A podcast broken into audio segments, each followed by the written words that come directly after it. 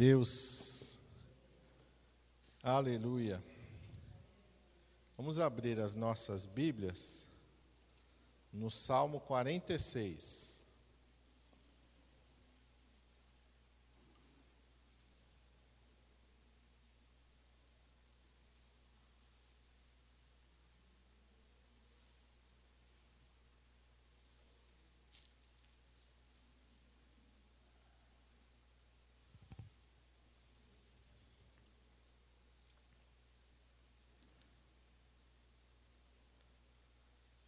Esse é um salmo dos filhos de Corá.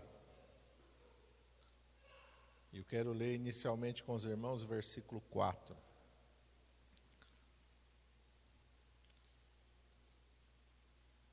Onde está escrito assim: Há um rio cujas correntes alegram a cidade de Deus, o santuário das moradas do Altíssimo. Feche teus olhos, Pai, em nome de Jesus. Nós estamos diante da tua presença, Senhor, nesta manhã. E Deus, e nós estamos aqui, Senhor, para continuarmos nesta presença tão gloriosa, Pai. Tu tens já falado conosco através do louvor, tu já tens manifestado a tua presença e a tua unção, ó Pai. E podemos senti-la, Senhor amado, se movendo em nosso meio, ó Pai. E sobre as nossas vidas, continua falando conosco, ó Pai. Continua, Senhor, a tua obra sobre as nossas vidas, ó Pai. É o que nós pedimos em nome de Jesus. Amém. Corá foi um homem que se rebelou contra Moisés, lá no deserto. Corá foi um homem que foi um dos cabeças de uma rebelião contra Moisés e contra Arão. E a palavra de Deus diz que ele se juntou a Datã e Abirão e promoveram um racha no meio da congregação, porque eles, por Moisés e Arão serem irmãos, ele falou: não, esse negócio aí não está certo, não. Deus não usa só vocês, Deus usa a gente também. Nós também somos tão servos de Deus quanto vocês. E Moisés se irou, porque Deus é que o tinha chamado e que tinha escolhido Arão, seu irmão, para ser sacerdote. E ali, quando eles se rebelaram contra Moisés, a palavra do Senhor diz que eles ajuntaram 250 homens, cada um com seu incensário, e ficaram ali perto da tenda da congregação. E os três estavam ali liderando aquilo. Datã e Abirão ficaram nas suas tendas, e é o que tudo indica, Corá estava com aqueles 250 homens ali perante a tenda da congregação. E Moisés orou ao Senhor. Falou: Senhor, o Senhor que me separou, o Senhor que chamou Arão, se estes homens morrerem como morre qualquer homem, então o Senhor não é na minha vida. Não foi o Senhor que me chamou. Mas se o Senhor criar alguma coisa nova e a terra abrir a sua boca e esses homens foram entregados vivos, então essa congregação vai saber que o Senhor foi que me separou. E a palavra de Deus diz que saiu fogo da presença do Senhor e consumiu aqueles 250 homens. E a terra abriu a sua boca e Datã e Abirão, com tudo que tinha, foram tragados para as profundezas da terra. E a palavra do Senhor diz que, porém, os filhos de Corá não pereceram junto com seu pai. Talvez eles não tivessem apoiado seu pai, com certeza eles não se ajuntaram com seu pai nessa rebelião. Ficou um remanescente dos seus filhos. E depois, quando Davi aqui vai instituir as turmas do serviço do templo que ele constrói em Jerusalém com Salomão, ele deixa a ordenação. Os filhos de Corá estão aqui, eles estão usados por Deus, são servos do Senhor. Para que se cumpra aquilo que Deus tinha falado para Moisés: o filho não vai pagar pelo pecado do pai, nem o pai vai pagar pelo pecado do filho, cada um vai pagar pelo seu próprio pecado. E aqui os filhos de Corá estão sendo usados por Deus, e aqui de uma maneira gloriosa, esse Salmo 46, ele é muito conhecido. Algumas pessoas até confundem, acham que ele é um salmo de Davi, mas não é. É um salmo dos filhos de Corá. E ele fala aqui que Deus é o nosso refúgio, a nossa fortaleza, socorro bem presente na angústia. Esse é um versículo que você tem que ter gravado no teu coração. É um versículo que não pode estar desapercebido na tua vida. Porque todos nós vamos precisar desse refúgio, todos nós vamos precisar dessa fortaleza e todos nós vamos precisar de um socorro bem presente na angústia. Não uma nem duas vezes, mas por diversos momentos da nossa vida. Nós vamos precisar. Com certeza, eles estão aqui falando pelo Espírito Santo, escrevendo por isso, e, ele, e eles falam no verso 2: pelo que não temeremos, ainda que a terra se mude, ainda que os montes se transportem para o meio dos mares, ainda que as águas rujam e se perturbem, e que os montes se abalem pela sua braveza. E quando eles estão descrevendo isso daqui, você pode imaginar que cenário terrível, né?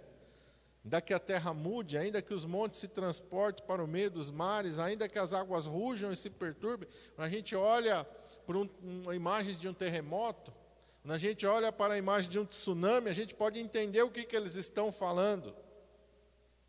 Quando a gente olha para um vulcão, ainda que os montes se abalem pela sua braveza, você olha para a fúria de um vulcão, você pode entender o que, que eles estão descrevendo. E eles estão falando de situações terríveis, de pânico mesmo. Por isso que lá no começo eles estão falando sobre refúgio, sobre fortaleza, sobre socorro bem presente na angústia, e eles estão falando também não temer. Não temer. E por que não temer? E como não temer? Primeiro, não temer porque Deus é o nosso refúgio e a nossa fortaleza. Pode acontecer o que for, Deus é maior. Quando os discípulos estão com Jesus atravessando o mar da Galileia, por duas vezes eles enfrentam tempestade, vento, a fúria do mar. Em uma, Jesus está dormindo na polpa do barco, e ele se levanta, repreende o vento e o mar, e se fez instantaneamente uma grande bonança. Na segunda vez, Jesus está no monte orando e ele enxerga os seus discípulos lá. E ele vem ao encontro deles. Primeira coisa é que Deus tem poder sobre a natureza.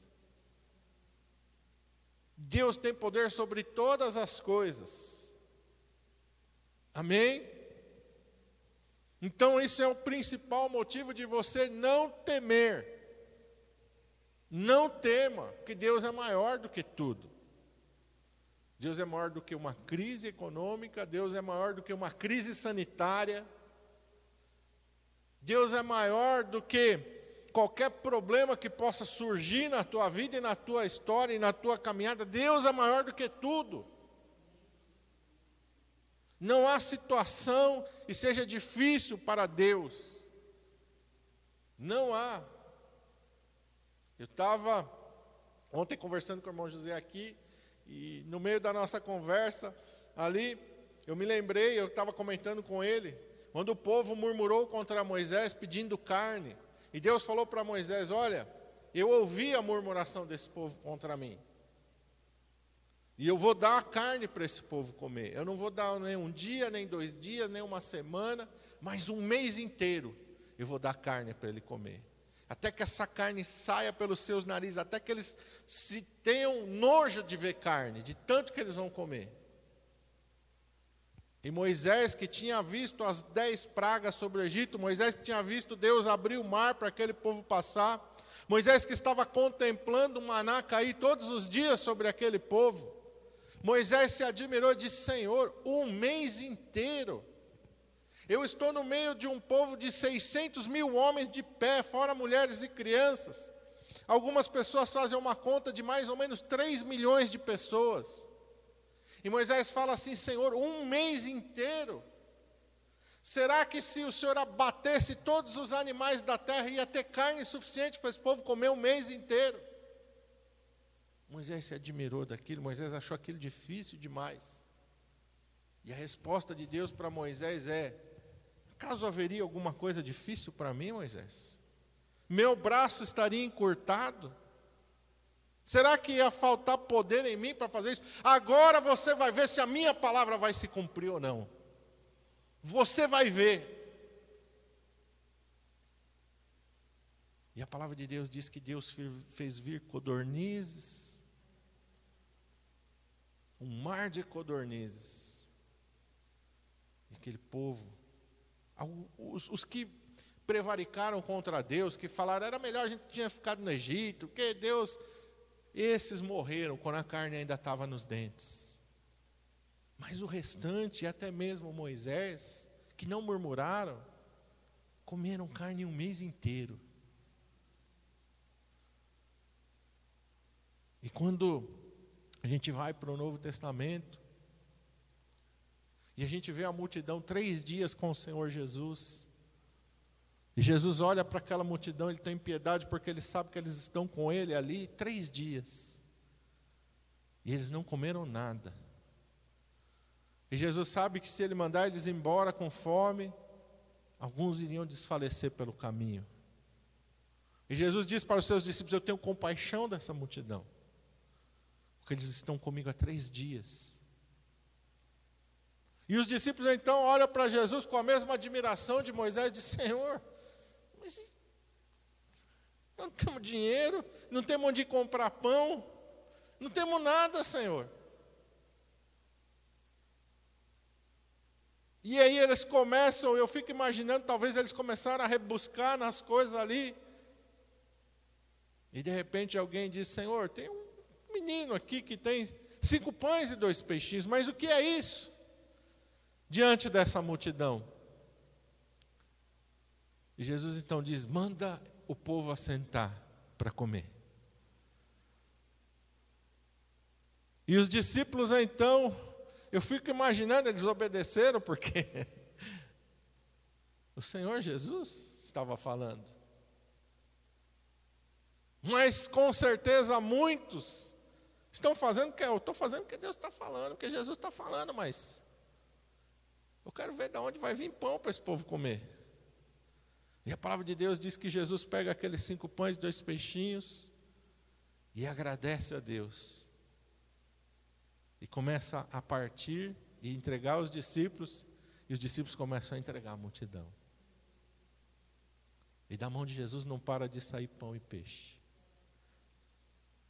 E daqui a pouco tem dez pessoas, cem, mil, cinco mil, e só se contava homens naquela época, não se contava mulheres e crianças.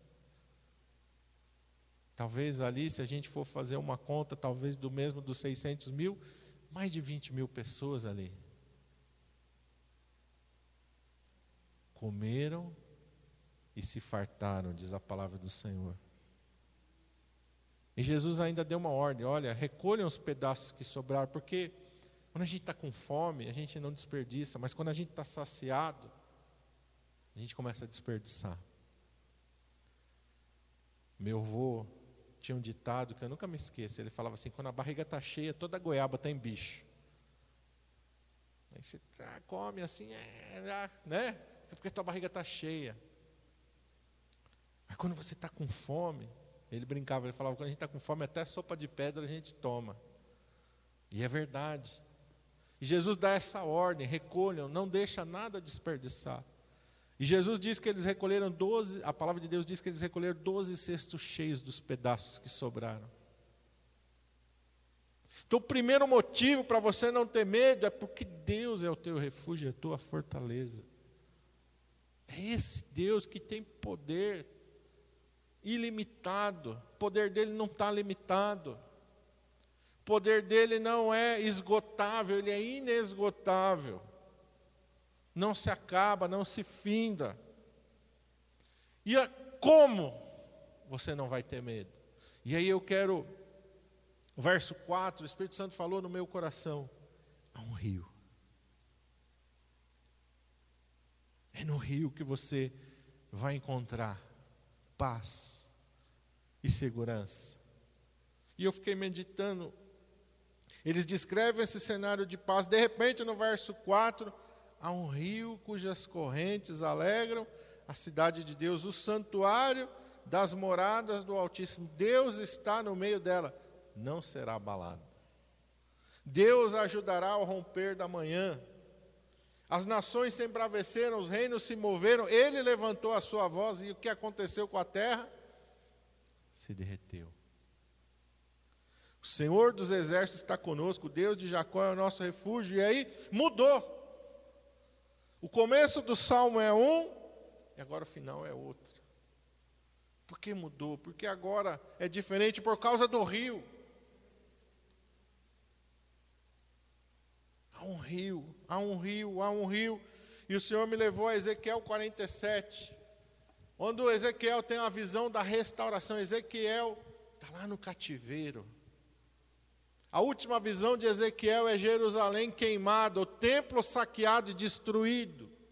Essa é a última lembrança que ele tem. Mas de repente o Espírito Santo, Deus arrebata Ezequiel em espírito e o faz tornar a Jerusalém. E mostra para Ezequiel a restauração.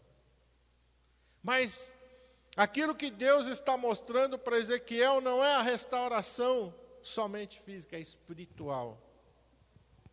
E Deus mostra o templo novamente de pé, e Deus mostra as coisas, mas de repente, no capítulo 47, Deus mostra para Ezequiel que daquele santuário começa a jorrar água. Não é aquela fonte, aquele negócio, não, não, não. Águas vêm correndo pelo chão, vem correndo pelo limiar vai fluindo água, vai fluindo água. E Ezequiel começa a olhar aquelas águas fluindo.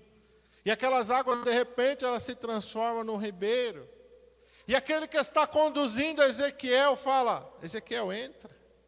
Ezequiel entra e águas que primeiro dão no seu tornozelo, de repente ele é chamado para entrar mais, as águas dão nos joelhos.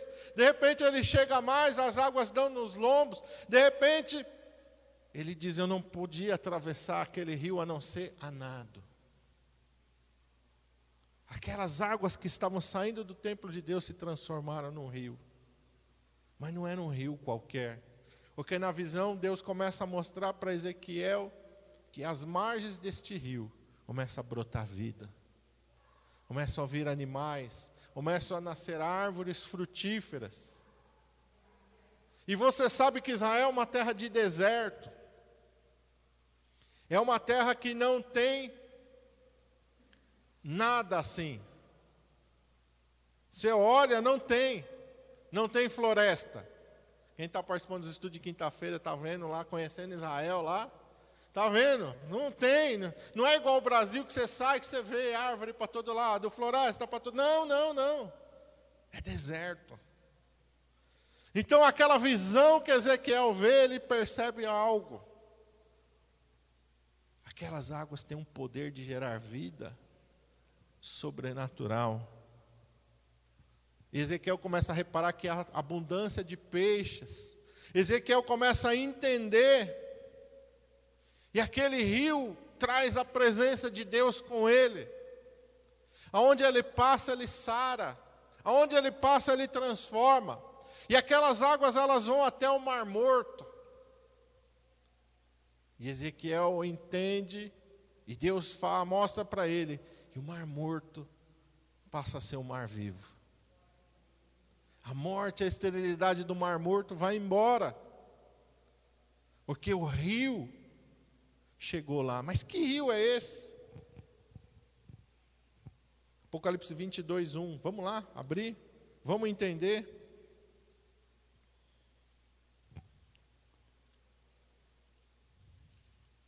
No finalzinho da tua Bíblia. Ah, bem no finalzinho, Apocalipse 22, verso 1.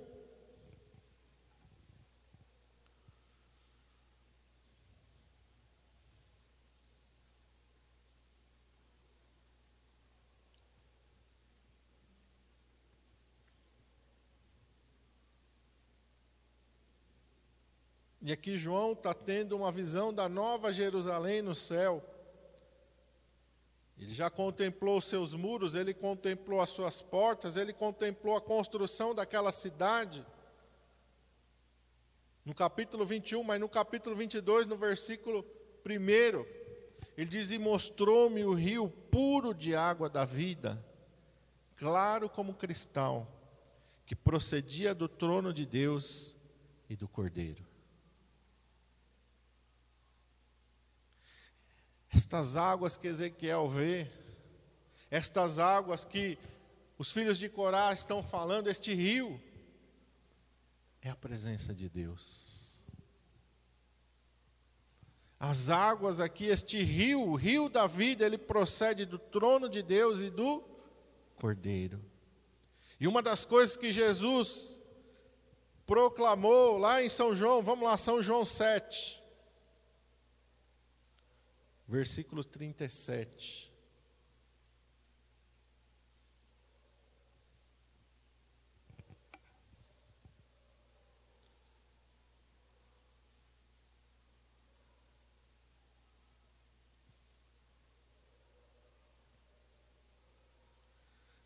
Diz assim: No último dia, o grande dia da festa, Jesus pôs-se em pé e clamou, dizendo: Se alguém tem sede, venha a mim e beba. Quem crê em mim, como diz a Escritura, rios de água viva correrão do seu ventre. Amém? Quem tem sede, vem a mim e beba. O Senhor é esta fonte de água da vida. Quem crê em mim, como diz a Escritura, rios de água viva fluirão do seu interior. E quando Jesus está ali um pouquinho antes, no capítulo 4, cansado de uma caminhada, ele se assenta à beira de um poço. E vem uma mulher samaritana tirar água daquele poço e ele pede para ela: Olha, dá-me de beber. E aquela mulher então diz: Como tu, sendo judeu, conversa comigo? Sou uma mulher samaritana. Tinha uma rixa, tinha um desentendimento entre os judeus e os samaritanos. E Jesus diz: Mulher, se tu soubesses quem é o que te pede, você que me pediria água, e eu te daria. Quem bebe da água desse poço torna a ter sede, mas quem bebe da água que eu tenho, nunca mais terá sede. E aquela mulher disse: Senhor, como é que tu tens essa água? Não tem como tirar. És tu maior que o nosso pai Jacó que cavou esse poço e bebeu ele daqui? Jesus começa a ministrar o coração daquela mulher, e aquela mulher entende. E Jesus está falando de uma outra água. Jesus está falando realmente desta fé que traz a presença de Deus para dentro do nosso interior. E é essa fé que você tem que ter em Jesus. Porque quando você tem a fé no Senhor Jesus, você vai entender aquilo que está escrito lá no Salmo 46. E aí vamos voltar para lá. Salmo 46.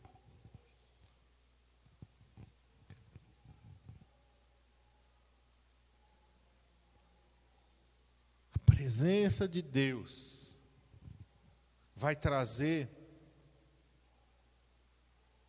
tudo aquilo que você necessita. E aí, quando você entende isso, você pode estar na situação que for, mas se você está na presença de Deus, qualquer situação é transformada. O que, que o senhor está querendo dizer, pastor? Estou querendo dizer de Sadraque, Mesaque e Abednego, três jovens que foram lançados na fornalha de fogo ardente. Foram pressionados para negar a sua fé, para negar o seu Deus. Mas eles disseram: não. Vocês vão morrer, nós vamos lançar vocês na fornalha de fogo ardente. É uma situação difícil? É uma situação de vida ou morte? É uma situação que ele está descrevendo aqui, no Salmo 46, nos versículos 2 e 3, uma situação de caos. Mas aqueles jovens tinham dentro dele uma fonte jorrando, um rio. Ó oh, rei,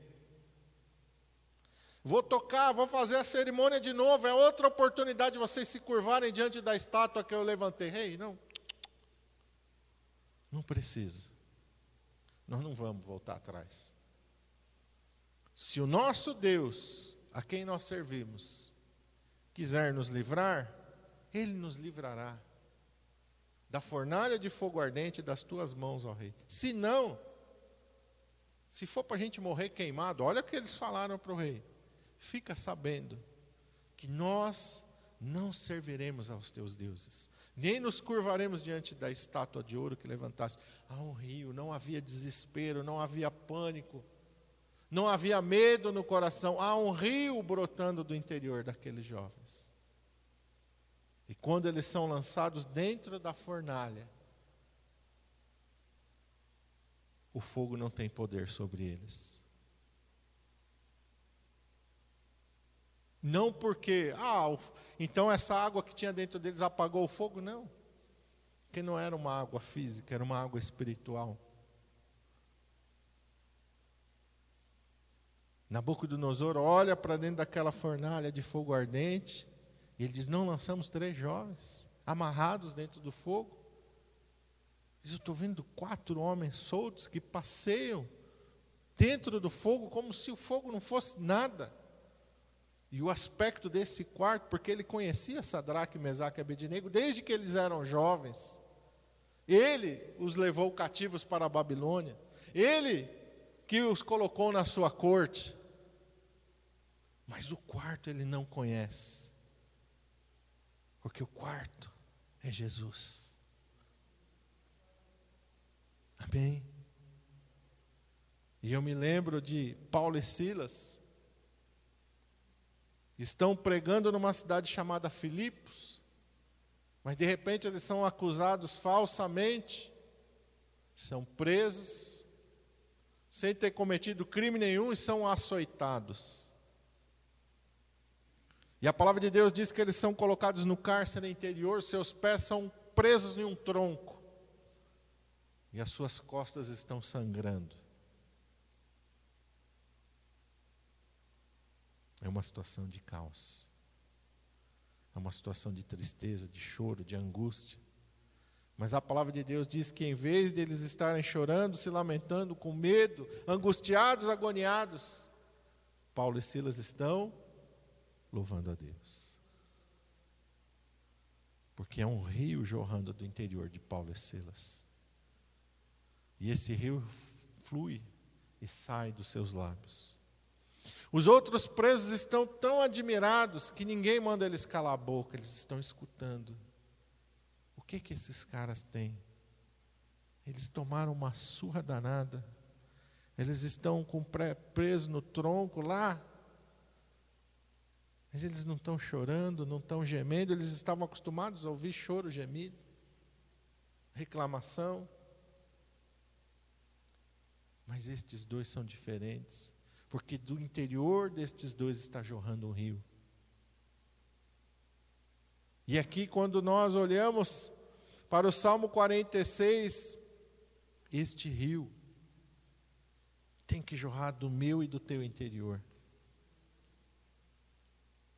Porque este rio, ele tira o medo, ele tira a angústia, ele tira o pânico, ele tira o desânimo, ele tira a ansiedade. Como Ezequiel viu, esse rio tem poder de curar, de sarar, de transformar, de trazer vida. E muitas vezes nós estamos com medo, porque nós não estamos dando vazão ao rio. Porque o rio não está fluindo dos nossos lábios. Porque muitas vezes o que sai do nosso lábio são palavras de medo, de desânimo, de angústia. Nós estamos com uma fonte de águas vivas tapada. Lembra que aconteceu com Abraão e depois com Isaac? O que, que aconteceu? Abraão cavava poços e vinham os servos de Abimeleque entulhavam os poços, fizeram isso com Abraão, fizeram isso com Isaac, contendiam sobre os poços. Mas hoje, esse poço que tem dentro do seu coração, ninguém pode entulhar. Ninguém pode tirar esse poço de você. Você está entendendo? Só você pode entulhar esse poço. Só você pode tapar esse poço. Só você pode fazer essa fonte parar de jorrar. É isso que o Espírito Santo está falando para mim e para você nessa manhã. Hoje ninguém tem o poder de tapar esse poço dentro de você, a não ser você mesmo. Só você pode entulhar esse poço com murmuração, com angústia, com tristeza, com preocupação, com medo. Só você pode fazer com que esse manancial de águas vivas deixe de jorrar, se afastando da presença de Deus, se esquecendo dos mandamentos do Senhor. Mas se você buscar a presença de Deus, se você se voltar para os mandamentos da palavra de Deus e colocar na tua boca, Deus é o meu refúgio, a minha fortaleza, Deus é o socorro bem presente na angústia, eu não tenho motivo para temer. Esperei confiantemente pelo Senhor e ele se inclinou para mim, ouviu o meu clamor, Salmo 40. Essa fonte começa a jorrar quando ela jorra, lembra da visão de Ezequiel, ela vai trazer cura, ela vai trazer vida, ela vai trazer restauração para a tua vida e para o teu coração. É isso que nós precisamos ir a Jesus. Quem tem sede, vem a mim e beba. Beba, irmão. Vai na fonte que é Jesus. Vai na fonte que é a palavra de Deus. Tem muitas pessoas hoje com medo, com medo, com medo, com medo. O que se alimenta do que? Da televisão, do jornal. Não, irmão, se alimenta da palavra de Deus. Porque se você se alimentar da televisão, você vai ficar com medo. E aí você vai achar que a tua salvação é a vacina. Uma vacina, porque a hora que eu for vacinado, ai, eu estou salvo. Não, a salvação não está na vacina. E a doença não pode te matar. Se você estiver abrigado no Senhor, que o Senhor é maior do que o vírus, o Senhor é maior que a pandemia, o Senhor é maior do que qualquer coisa. Os teus olhos têm que estar no Senhor, a tua fé, a tua confiança tem que estar em Deus. Ele é a fonte da água viva. Ele é o teu socorro bem presente na hora da angústia, Ele é o teu refúgio, Ele é a tua fortaleza. Só Ele. Feche teus olhos. Pai, em nome de Jesus. Nós estamos diante da tua presença nesta manhã, Pai. E há um manancial de águas vivas, ó Senhor, neste lugar. E há um manancial de águas vivas, ó Senhor, no interior de todo aquele que crê. O Senhor diz: aquele que crê em mim, do seu interior correrão, fluirão rios de água da vida, Pai. E muitas vezes nós estamos sedentos, porque essa fonte está entulhada, está tapada, está bloqueada. Porque em vez, ó Senhor, de nós nos voltarmos para o Senhor e para a tua palavra, em vez de nós buscarmos a tua presença, estamos buscando outras coisas. Ou estamos amedrontados, prestando atenção naquilo que não é para nós prestarmos. Os discípulos estavam com o Senhor no barco, mas eles não estavam prestando atenção no Senhor. Eles estavam com medo por causa do vento forte e das ondas. E muitas vezes nós estamos assim, o Senhor está na nossa vida, só que nós não estamos olhando para o Senhor. Nós estamos olhando para a fúria do vento e do mar. E estamos cansados. A palavra de Deus diz que os discípulos estavam exaustos mas eles não conseguiram resolver a situação, o barco estava afundando. E assim também somos nós. Quando nós tentamos lutar na nossa própria força, com a nossa própria capacidade, nós vamos nos esgotar e não vai ter resultado nenhum. Porque só alguém maior que o vento e que o mar é que tem poder de trazer bonança. E nós somos menores.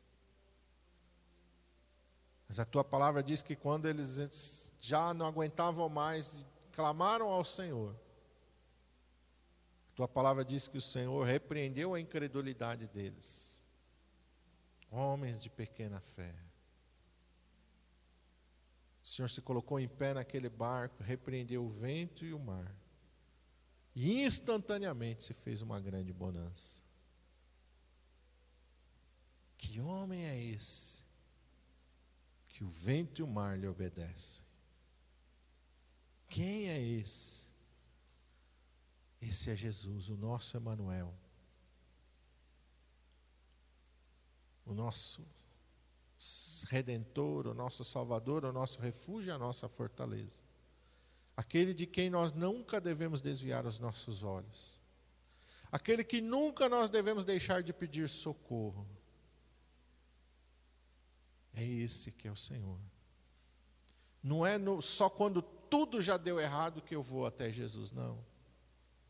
Aí eu vou andar sempre esgotado. Sempre esgotado. Mas, quando eu vou ao Senhor Jesus, como Sadraque, Mesaque e Abednego, como Paulo e Silas, pode vir a luta que for, mas a vitória é certa. Ainda que tardios, os discípulos clamaram ao Senhor, e o Senhor manifestou o teu poder e a tua glória sobre eles. E da mesma maneira é hoje, Pai. Não importa a situação que nós estamos enfrentando, se nós clamarmos ao Senhor, o Senhor mesmo disse: Clama a mim, eu te responderei. Invoca-me no dia da angústia, eu te livrarei e tu me glorificarás. Ele é o socorro bem presente na angústia. Ele não tarda e não falha, muito menos nos abandona. Ele diz: Aquele que vem a mim, de maneira nenhuma eu lanço fora. Que os nossos ouvidos estejam atentos para ouvir a tua voz, os nossos olhos estejam atentos para ir à tua palavra, porque é um rio, é um rio cujas correntes alegram a cidade de Deus, e é dali que vem, Senhor, a nossa paz, a nossa segurança, o nosso socorro. Em nome de Jesus.